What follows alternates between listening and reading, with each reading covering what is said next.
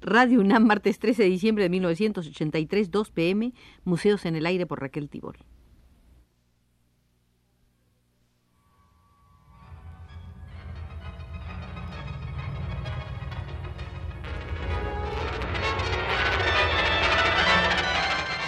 Museos en el Aire.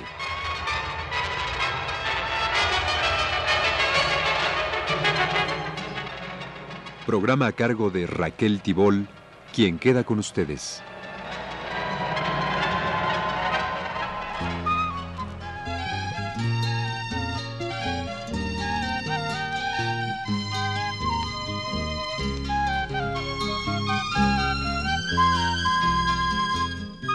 Esta es nuestra segunda visita al Museo del Arte Ecuatoriano. Hoy entraremos a la Sala de las Artesanías y las Artes Populares. Será nuestro guía Claudio Malo González, sociólogo y antropólogo, quien fuera ministro de Educación del Ecuador. Las concepciones estéticas predominantes en el Ecuador hace unos 50 años restringían las manifestaciones artísticas a aquellas que se encuadraban dentro de los cánones elaborados en París o Nueva York y que eran trasplantadas abruptamente al medio ecuatoriano por maestros y críticos cuyos pies se asentaban en las calles llenas de barro de Quito, Guayaquil o Cuenca mientras las mentes de esos maestros y de esos críticos divagaban sin brújula por los nebulosos centros europeos cuyo conocimiento provenía en muchísimos casos de postales o revistas atrasadas. El término arte popular ha cobrado carta de naturalización en el Ecuador hace relativamente pocos años, y los estudios realizados sobre este tópico son escasos y superficiales. Los padres de la patria de la patria nueva optaron por un sistema que patrocinaba la igualdad de todos los ciudadanos ante la ley y el derecho de todos los ecuatorianos a la educación. Mas esta declaración operó y en buena medida sigue operando tan solo en el papel. Arrastrando una centenaria tradición que afianzaba la estructura y vigor de la sociedad ecuatoriana en niveles diferenciados de personas con distintas dosis de derechos y obligaciones, nació el Ecuador a la vida independiente como una pirámide en la cual una minúscula minoría enseñoreada en la cúspide era la que tenía el derecho a dictaminar, sin consultar al resto, lo que era bueno y lo que era malo, correcto o incorrecto, bello o feo. En el campo de la estética, la definición de buen gusto era monopolio de los grupúsculos refinados. El buen gusto se contraponía al mal gusto, expresión referida a sectores que, según los otros, arrastraban como la tortuga su caparazón la corteza de la vulgaridad. Dentro de esta concepción dictatorial de lo bello, habría resultado un contrasentido hablar de arte popular, ya que el término popular era, para aquellos, la antítesis de la belleza. Cabritillos de asombro en las praderas y en el mundo imposible de tu pecho. Esta forma de amar. La élite que controla el poder económico y político es la que establece las normas oficiales de la cultura, la que dictamina qué es lo que se debe enseñar a través de las instituciones que controla el Estado para conseguir la incorporación del pueblo a la civilización, cómo deben canalizar sus inspiraciones las raquíticas organizaciones de pintores, escritores, músicos y artistas para descontaminarse de las burdas groserías de la plebe y acercarse a los sublimes ideales del espíritu. Habiendo los dominadores de la sociedad ecuatoriana mestiza renegado de los valores precolombinos casi desde los primeros días de iniciada la conquista, los dueños de la verdad, la bondad y la belleza ejercitaron sus funciones con la mirada y el corazón en la lejana España, trasladando sus parámetros sin tomar en consideración las condiciones del nuevo medio cultural.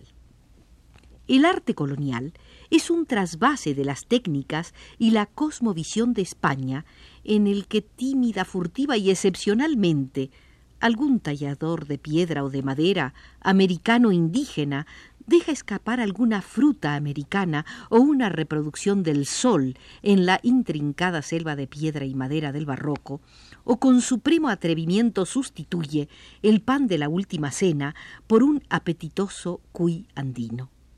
Nada substancial cambió con la independencia. Las miradas de los generales e intelectuales de la nueva república, ebrias de orgullo y placer, sobrepasan los Pirineos y se centran en la cautivadora Francia. París es desde entonces la meca de la minúscula élite cultivada ecuatoriana que asume el monopolio de la cultura. Los movimientos literarios y plásticos que llegan con respetable retraso de la ciudad luz son inmediatamente canonizados sin que medie proceso de beatificación. Los principios y normas de la cultura se oficializan apresuradamente en textos y manuales de todos los niveles, sean estos patrocinados por rabiosos campeones del laicismo o por piadosos hermanos de la Salle. Las diferencias y repulsiones mutuas entre clérigos, trogloditas y liberales comecuras elevan bandera blanca cuando se trata de afirmar que el buen gusto parisino es la norma suprema del buen gusto. A la sombra del tricolor francés, que por igual protege a Robespierre y a San Juan Bautista de la Salle, habrían podido bailar un alegre vals algún generalote con una cándida religiosa del Sacré-Cœur. De la rosa fragante de tus dedos por entonces teníamos tan solo la edad de los suspiros, la estatura del vuelo. Mas el pueblo ecuatoriano, ajeno a las novedades de última hora, en olímpica actitud de que me importismo ante la marginación de los textos escolares de sus concepciones vitales, continuó testimoniando día a día el culto a sus valores y matizando las agruras de la vida con expresiones de su belleza. Impertérritos continuaron los danzantes de extrañas vestiduras, estremeciendo a los Andes con sus músicas, sus saltos y sus cabriolas.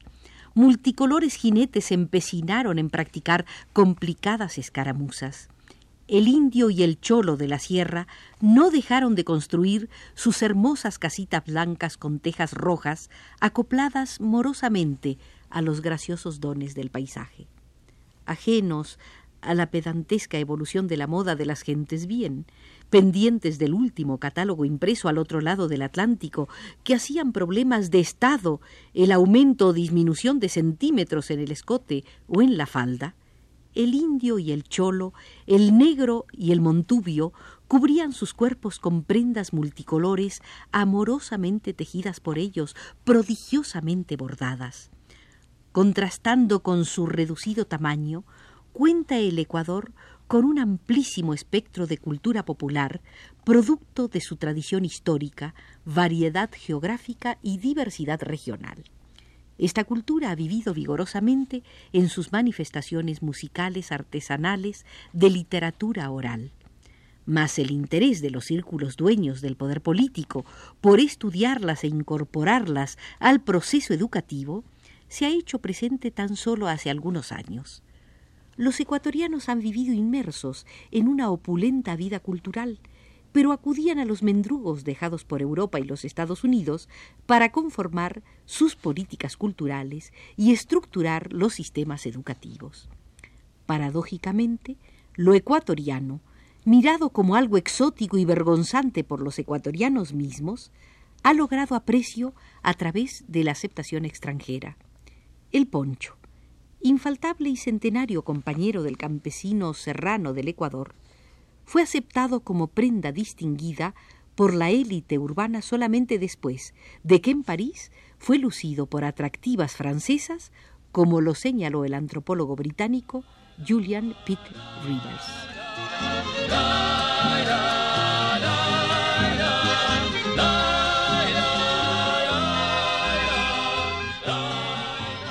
En el Ecuador, protagonista de un intenso mestizaje, se tiende a confundir la cultura popular con la autóctona.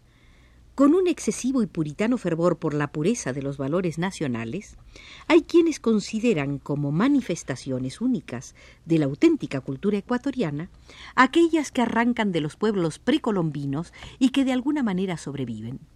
Pero se divorcia de la realidad quien niega el carácter de popular a aquellas manifestaciones espontáneas de la población rural mestiza en la que coexisten rasgos americanos e hispánicos. Para mejor protección de las artes populares es menester reconocer el carácter mestizo de las mismas, conformado y gestado lentamente a lo largo de siglos. La valoración de la cultura popular y autóctona sufre en el Ecuador un retroceso con motivo de la independencia. Vida independiente es sinónimo de progreso. Progreso sinónimo de europeización acrítica. Esto es posible eliminando el lastre de ignorancia y vulgaridad indígena y colonial. Se habla frecuentemente, como medida salvadora, de provocar masivas inmigraciones europeas portadoras de civilización y progreso para diluir hasta la consumación las prácticas de barbarie de los pueblos americanos. Entrado el siglo XX comienza un proceso de revalorización de lo autóctono el desarrollo de la antropología cultural en Europa y los Estados Unidos cambia radicalmente el juicio de valor con respecto a los denominados pueblos primitivos. Se encuentra méritos excepcionales en las realizaciones de las comunidades indígenas del pasado. Para sorpresa de la gente refinada, comienzan a llegar excéntricos científicos extranjeros que no se admiran de los pianos de París y los muebles de Viena de los salones de las familias aristocráticas ecuatorianas, sino de toscos artefactos de cerámica y rudimentarias y ruinosas construcciones de piedra que pasaban inadvertidas. Las ruinas de Ingapirca transformadas en establos, comienzan a ser insistentemente visitadas y limpiadas para estupor y fastidio de los hacendados del lugar.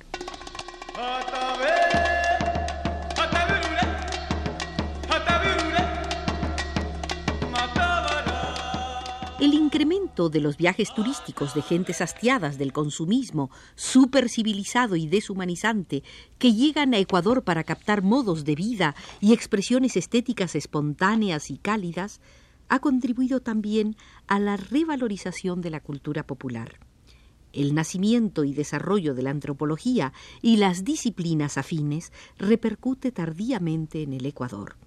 El Ministerio de Educación aparte de lanzar líricos mensajes de alabanza a los indios, sigue entendiendo la educación como una sistemática imposición de valores occidentales urbanos a las masas campesinas, a las que para civilizarlas hay que liberarlas de sus salvajes creencias y costumbres.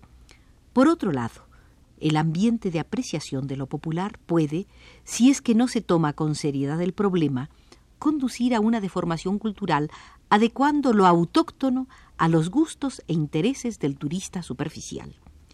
El atractivo del folclorismo, que torna en plantas exóticas las expresiones más antiguas del Ecuador, tiene que ser sustituido por el estudio profundo para comprender esas expresiones desde su raíz.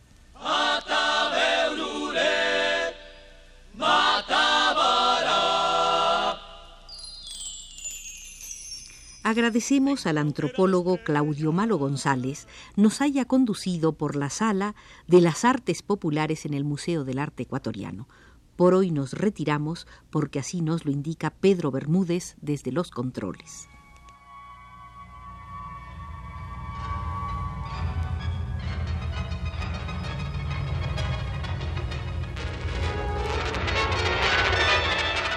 Este fue Museos en el Aire.